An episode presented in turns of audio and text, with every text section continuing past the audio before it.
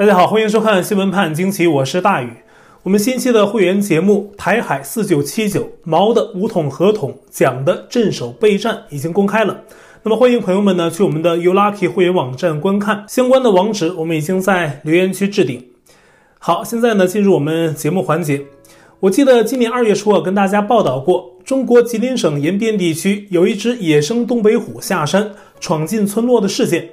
但好像最近这中国东北的老虎是不是在山林里闷得慌啊？都想下山来走一走。四月二十三号，在中国黑龙江省鸡西市密山地区的一个村庄，一大早七点多啊，就有人举报说发现一只老虎，而且呢，这是白天啊。这种野生的野兽出现在人住的区域本来就很少见，在大白天出现在村子里逛啊，就更罕见了。还有人呢抓拍到这只下山的东北虎进村袭击人的瞬间。从影片中我们可以看到，老虎一开始呢在农田里是慢悠悠走着，忽然间逐步加速，最后是狂奔起来啊！这时呢，画面另一端出现一个人，这老虎呢就是奔着那个人去的，很快呢把人扑倒，但是呢并没有继续袭击这个人啊，似乎呢就是给这个人一个拥抱啊，然后就走了。其实呢，这也不像是老虎捕猎的状态。我们看到很多纪录片，老虎真的在捕食前啊，都是埋伏在草丛里面，然后呢，慢慢接近猎物，在对方察觉不到的时候突然袭击。这次呢，老虎是在空旷的农田里溜达啊，直接看到对面一个人，估计呢，那人也是远远的看见老虎了，然后呢，这老虎就长途奔袭一样的跑过去。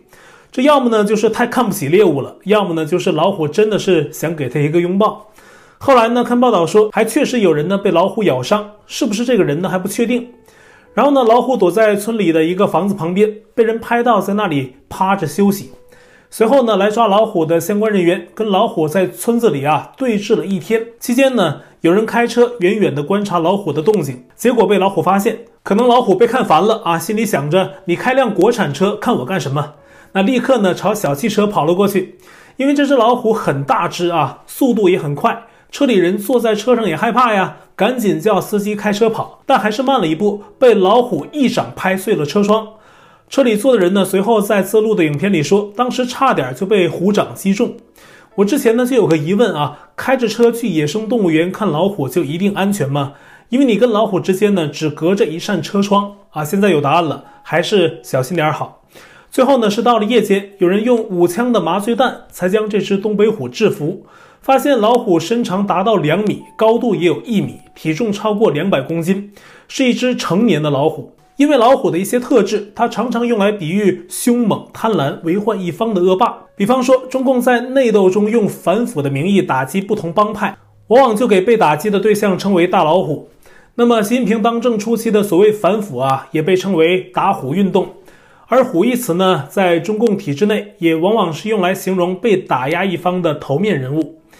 比如呢，最近在医院离奇死亡的江泽民之子江民恒的马仔，前上海市长杨雄就可以被称为一虎。那么杨雄的死啊，也被分析人士认为是习近平对江派势力的进一步绞杀。但像江派的那些最大的后台老板，什么江民恒啊、曾庆红啊、贾廷安这些人呢，都还没有被动到。跟他们关系密切的前上海首富周正义在上海高调庆生。当地电视台的当家主持人都上台贺寿，排场很大。结果呢，事件曝光，在压力下，那几名贺寿的主持人被批评了，而周正义本身却没有看到大陆官媒们对他有什么说法。那么，周正义在习近平的统治下，为什么敢这么做呢？很可能是上海这块地方啊，有自己的保护伞。习近平呢，还没有彻底瓦解江派在上海的势力。但随着习近平的权力越来越大，在看到自己的鼻子下面有这些上海帮的人摆排场的时候，他还能任其发展吗？可能呢就不会了。所以呢，往下走，习近平和江派的恶斗呢会更激烈啊，这是权斗。而现在整个中共官场啊，都体现着腐败糜烂，很多败相啊在一一的曝光。我们前段时间谈了江苏连云港某地的女辅警许燕，说是她一个人跟当地的九名官员发生关系，但是呢，最后获罪的只有她一个人。全社会都在问，那九名官员就都没事儿吗？现在中共的东方航空公司高层也爆出了性丑闻，是东航的一名空姐倪某啊性贿赂一名高官的事儿。这个空姐呢，还不是普通的空姐，自己也是个官儿，在东航客舱六部做党支部书记。不知道这官是怎么当上的啊？那么最近呢，他接到了东航在江苏分公司的一个田姓高管的指令，据说是分公司的党委书记田宏啊，他要求倪某去性贿赂另一名更高阶的官员，姓裘。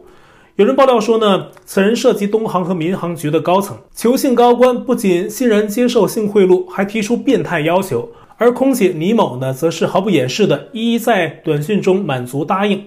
相关的短讯被人在网络上曝光，引起了网络哗然。那目前大陆官方还没有传出消息要对这件事如何处置，而中共官场呢，就盛产这种官员，从外交战狼刘晓明、赵立坚。跟随情色账号，甚至给情色内容公开点赞，到国内各地各级官吏屡屡爆出的这些丑闻，中国社会啊，就是被这样的一帮人统治。那现在呢，习近平带着这帮家伙，还要在世界上推什么全球治理？被认为有江派背景的党媒多维网在四月二十一号刊登中国人民大学国际关系学院教授、御用学者石殷红的专访。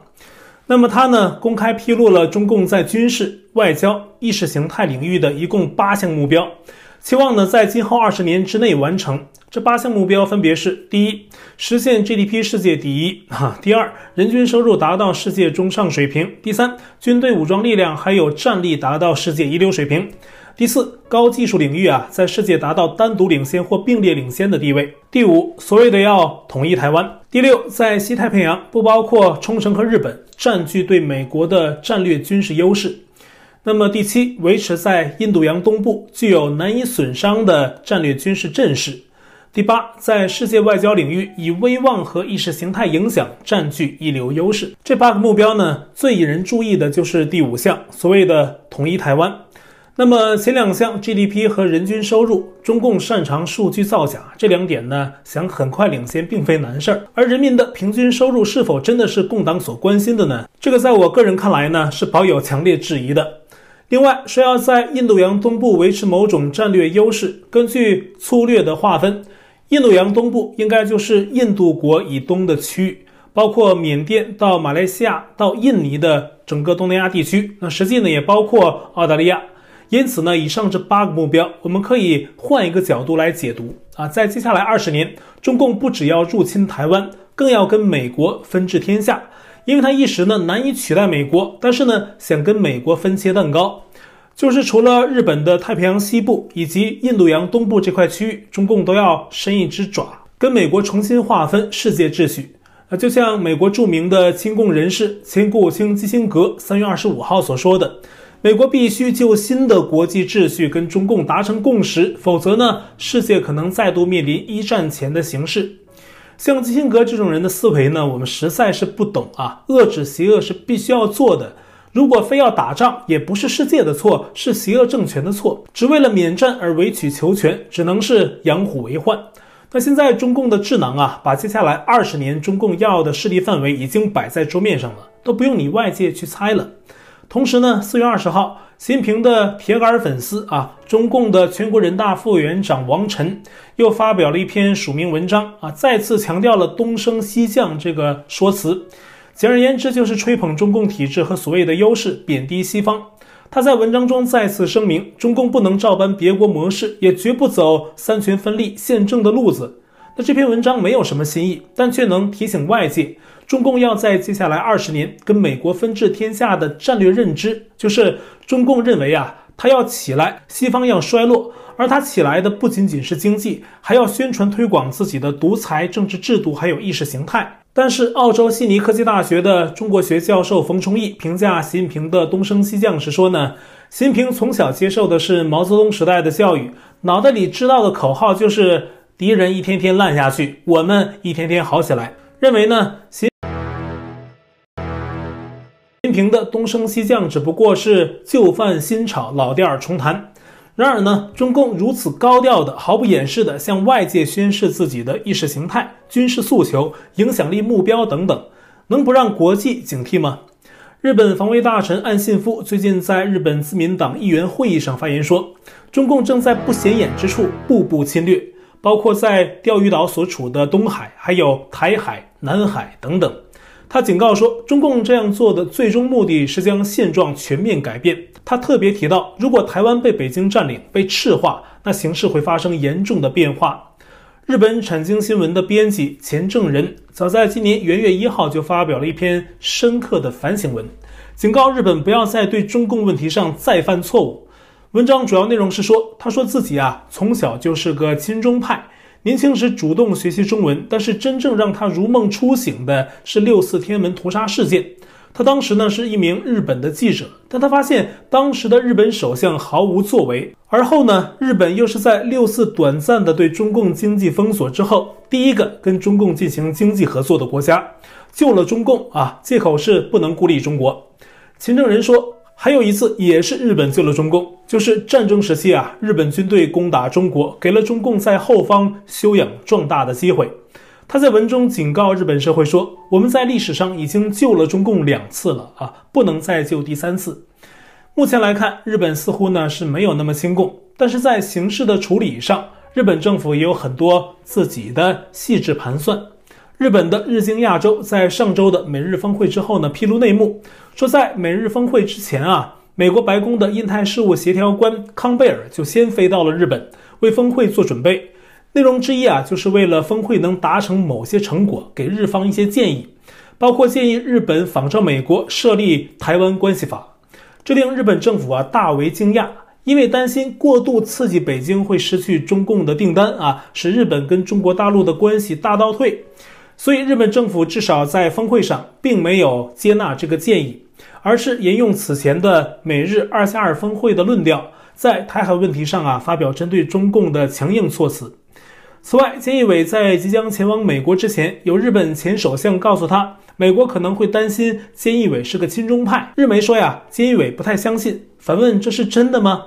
因此呢，在抵达美国之后，菅义伟主动提起了中共议题，并且在峰会里面啊，就台海议题啊撂下狠话，为的是给美方留下一个他对中共强硬的印象。同时呢，日本人还有一个担心，就是中共一旦攻打台湾呢，会把钓鱼岛一并拿下。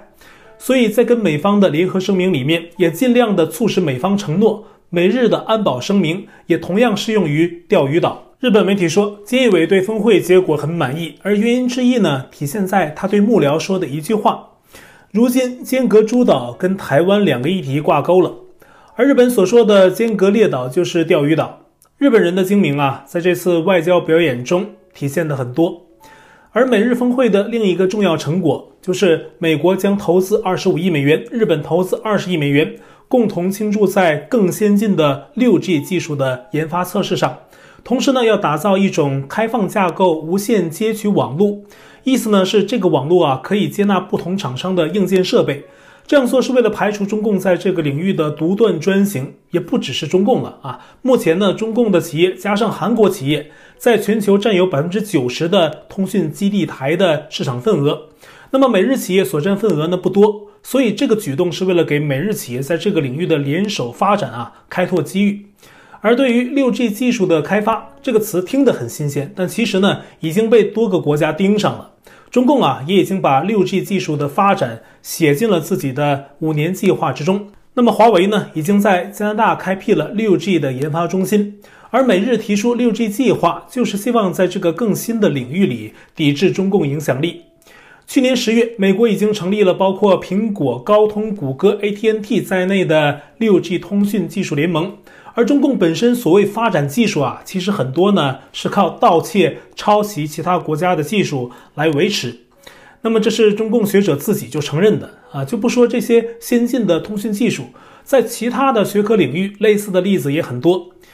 比如最近呢，有个涉及中共千人计划的美籍华裔化学家尤小荣，他就被指控窃取商业机密等三项罪，现在已经罪成，会在十月一号宣判。而他盗窃的商业机密，竟是可口可乐公司的易拉罐内部涂层的一种材质，名叫双酚 A 啊。这种材质呢，可以减少饮料的味道损失，以及避免跟容器产生不必要的化学反应，比如腐蚀容器等等。那么尤小荣呢，此前在给可口可乐公司还有一家美国的化工企业工作的时候，得到了这项商业秘密的授权，但是却帮助中共盗窃了出来。就说中共啊，连小到这样的一个易拉罐的内部化学涂层都要盗窃，一方面呢，显示他的所谓自信是多么的虚伪；那另一个呢，也可以看到中共针对西方的窃密是无孔不入的。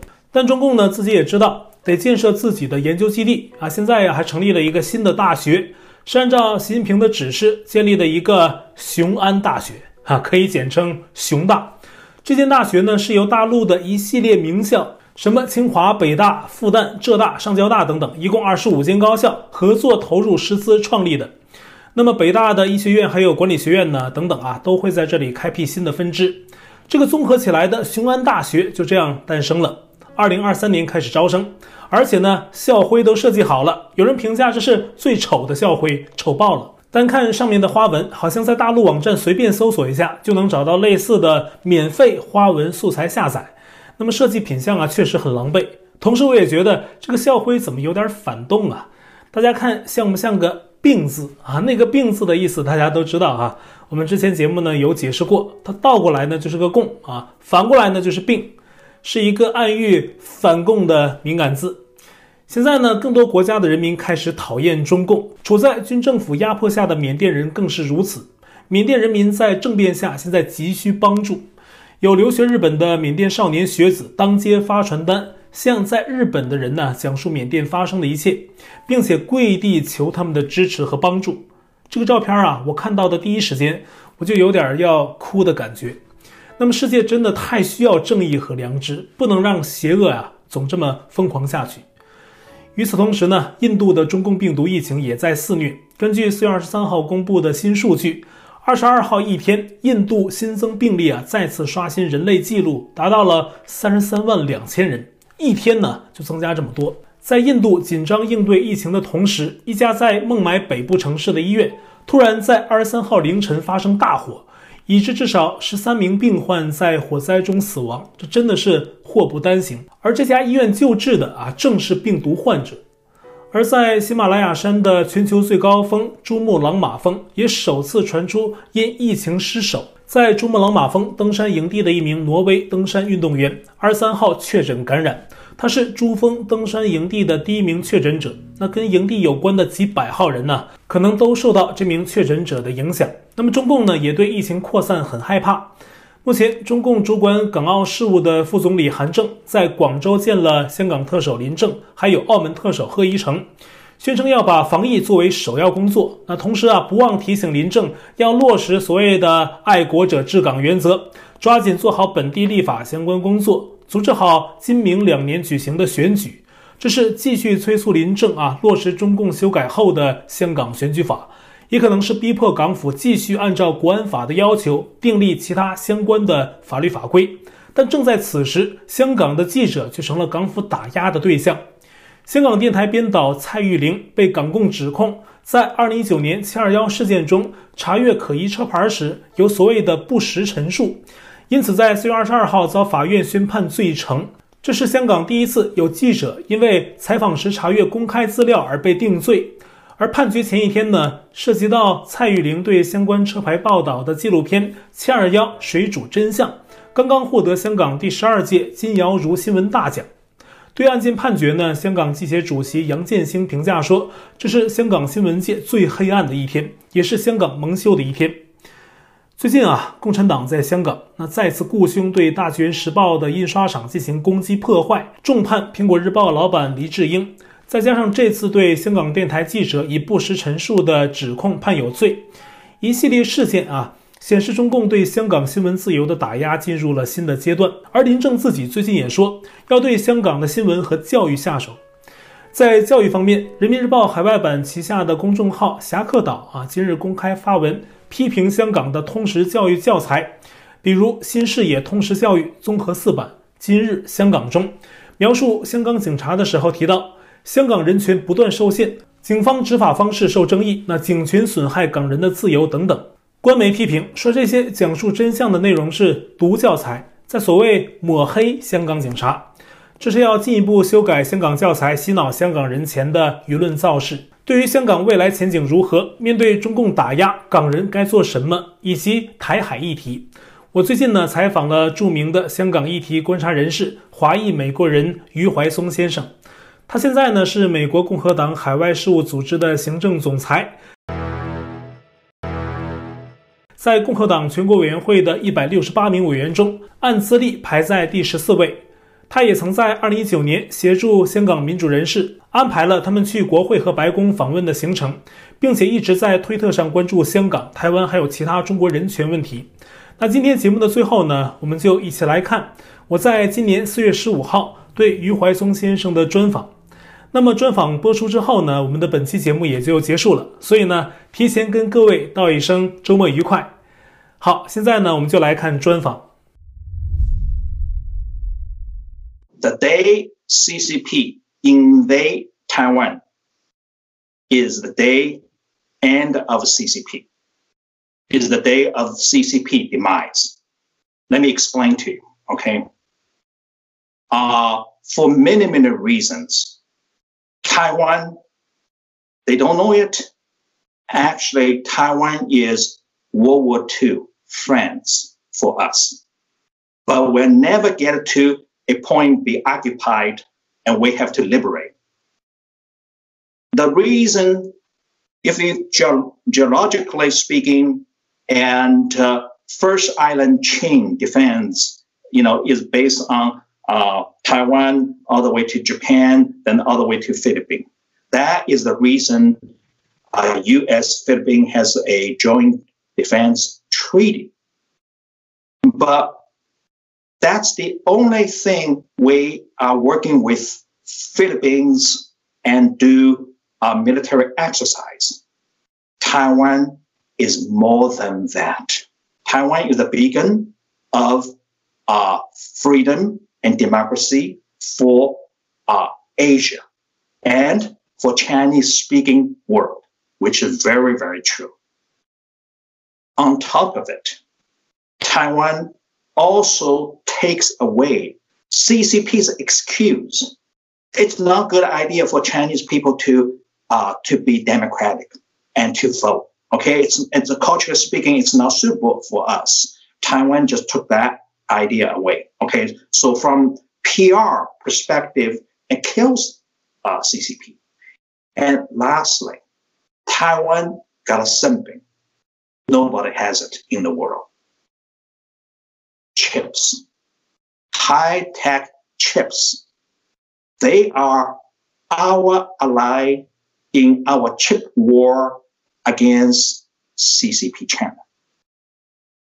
And so, based on that single reason, okay, if we want our uh, F 35 missiles and aircraft carriers, uh, all those high tech weapons working properly. Okay. And we have to make sure China will never ever get a hold of Taiwanese chips. Period. The defend Taiwan is a bipartisan issue. And maybe that's the only thing uh, uniting uh, Americans, uniting both national parties. So that's how I see it. First of all, uh, no president talk about Hong Kong in front of the United Nations. He is the first U.S. president done that. Okay, I was very, very pleased, you know. and the other thing, when he talked up to, he said he called Xi Jinping yes. Hitler. I believe it, okay, because I know who asked him to do that, okay. And said, if you send uh, military PLA or armed police force into Hong Kong to massacre protesters, no trade deal. Now, that time, trade deal is such a big deal for him. Okay, he would sacrifice the trade deal with CCP and for Hong Kong people. Okay, so to me, that was very, very impressive. And I was very, very grateful.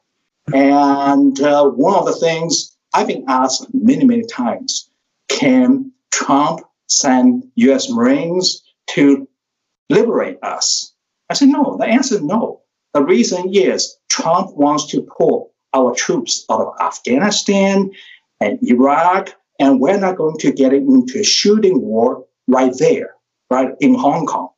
And but at the same time, taking down uh, the new evil empire. Then I call them new evil empire. Yes. Really is a Reagan model called taking down the evil empire without fighting a single shot. That was the idea. Can you do that? Yes, absolutely, we can do it. And we know their Achilles heels, many of them, and it depends on how we're going to push those buttons. And Trump was doing a wonderful job. Now, can I trust Biden administration to defend Hong Kong uh, people's freedom? No, I can't. Anytime there is a regime change, I mean, from one administration to the other administration, and policy also changes. That's a reality I had to deal with. That was very, very was the very reason. Very early on, I tweeted. I said this is going to be a long fight for freedom for Hong Kongers, and I will be with them all the way to the end. I even define end as bring down CCP fascist regime. That time I didn't call them fascist regime, but Right. bring down CCP. Okay, I call them the new evil empire. When I first approached the White House, that's Trump's White House on Hong Kong, 2019. Okay. And the first reaction I got was, hey, we lost Hong Kong long time ago when UK uh, returned Hong Kong to CCP. We lost it right there. So that was the mindset. But I argued on behalf of Hong Kong freedom fighters. I said, no, no, no, no, no, wait a minute. Uh, we have not lost Hong Kong yet. Yet. We might, but not yet. They worry about the kind brainwashing going on in Hong Kong and the kind of cracking down at the same time under uh, Hong Kong national security law. So my advice to them is one, make sure, yes, your kids will be brainwashed by uh, the C government, Vichy government. And but at the same time, when they come home, you want to deprogram them. You want to have a talk with them. You want to help them to understand what's wrong with what you taught at school. Hong Kong will be reborn Okay. When we take down CCP. Yes. And so that is very clear in my mind. I can't tell you how long it would take. It's the reason they're ready to kill Hong Kong and using Hong Kong national security law is that they realized one, Xi Jinping is very, very insecure person And two, there is an internal struggle for Yes. power. yes. And three, they see Hong Kong protesters could do more damage to China like a wildfire. Okay. And remember, Mao said, 星星之火可以燎原, right?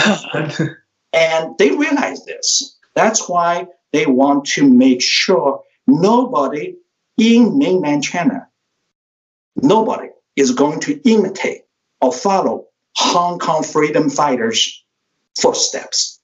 Mm. That's the reason. So CCP regime survival is more important than making money from Hong Kong.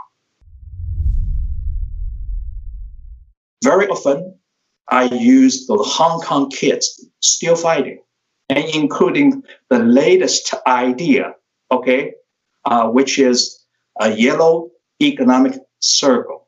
yes. The idea is, you know, we only buy uh, products and we go visit restaurants. Uh, those restaurant uh, businesses support Hong Kong freedom.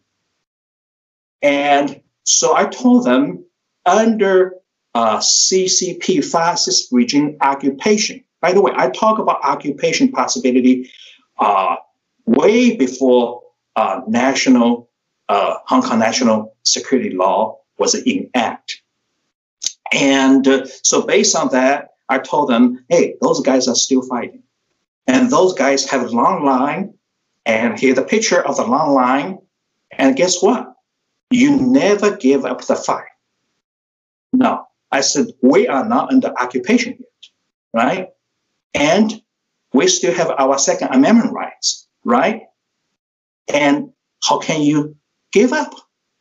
Hong Kongers didn't give up, right? So that was great. The other thing is still very, very interesting to me. Uh, you can occupy uh, those, uh, the Hong Kong people, period. They will find their own way to resist, to fight back. Okay, the, this this idea of uh, uh, economic circle, a yellow economic circle, actually we also adopted. Think about this. Uh, after uh, some state, Georgia, passed uh, election reform law, and Coca-Cola said, "Hey, we're going to oppose that," and Delta Airlines said, "Hey, we don't like that." Guess what? Now, instead of we visit the airlines support us or the soft drink company uh, buying from the soft drink company uh, support our reform agenda and we get we do boycotts we just did a reverse of hong kong yellow economy uh, economic circle idea okay so we are starting boycott you know those companies and it works so the difference is we the people doing this versus government use state power to go after people they don't like. And now I pick that idea from Hong Kongers again. So they they don't realize what kind of service they're providing uh, to free world. 好，我的 Telegram 电报群组是 t.me 斜线 xwpajq 下划线 us，爆料信箱是 xwpajq@gmail.com。会员呢，我们全部转到了网站 u lucky 上，链接我已经在留言区置顶。也欢迎您订阅本频道，并点击小铃铛获得节目发布通知。那感谢您收看本期节目，我们下期节目再会。